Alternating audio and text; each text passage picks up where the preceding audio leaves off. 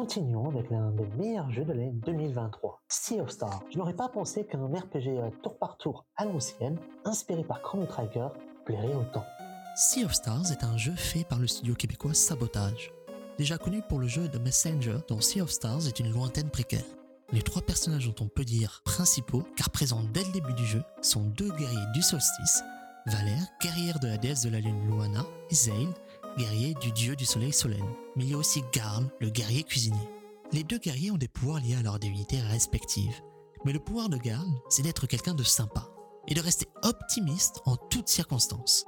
Ils partent ainsi à la recherche d'un moyen de vaincre la dernière créature maléfique, que je traduis sans grande conviction en habitant du malheur. Trois autres personnages nous rejoignent dans cette aventure, apportant ainsi une variété de points de vue et d'écriture tout à fait intéressante.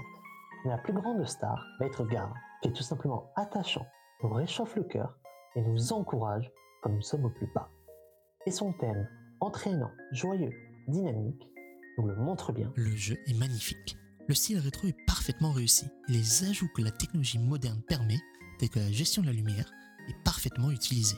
C'est un monde qui vit et qui nous donne envie de nous y plonger. Il y a d'ailleurs une grande variété de lieux à explorer. Une sorte de savane, des monts enneigés, des lieux transformés par la nécromancie.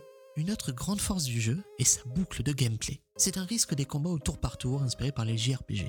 Tu prends juste une attaque, tu la spams et tu recommences. Ici, les combats où l'on peut interchanger nos personnages nous donnent des approches variées d'attaques.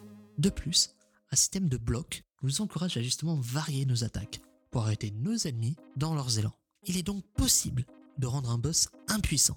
Il faut être stratégique et cela rend les combats fun, intéressants et après une vingtaine d'heures, j'avais toujours ce frisson lorsque je combattais un boss. Sea of Stars est ainsi mon jeu indé favori.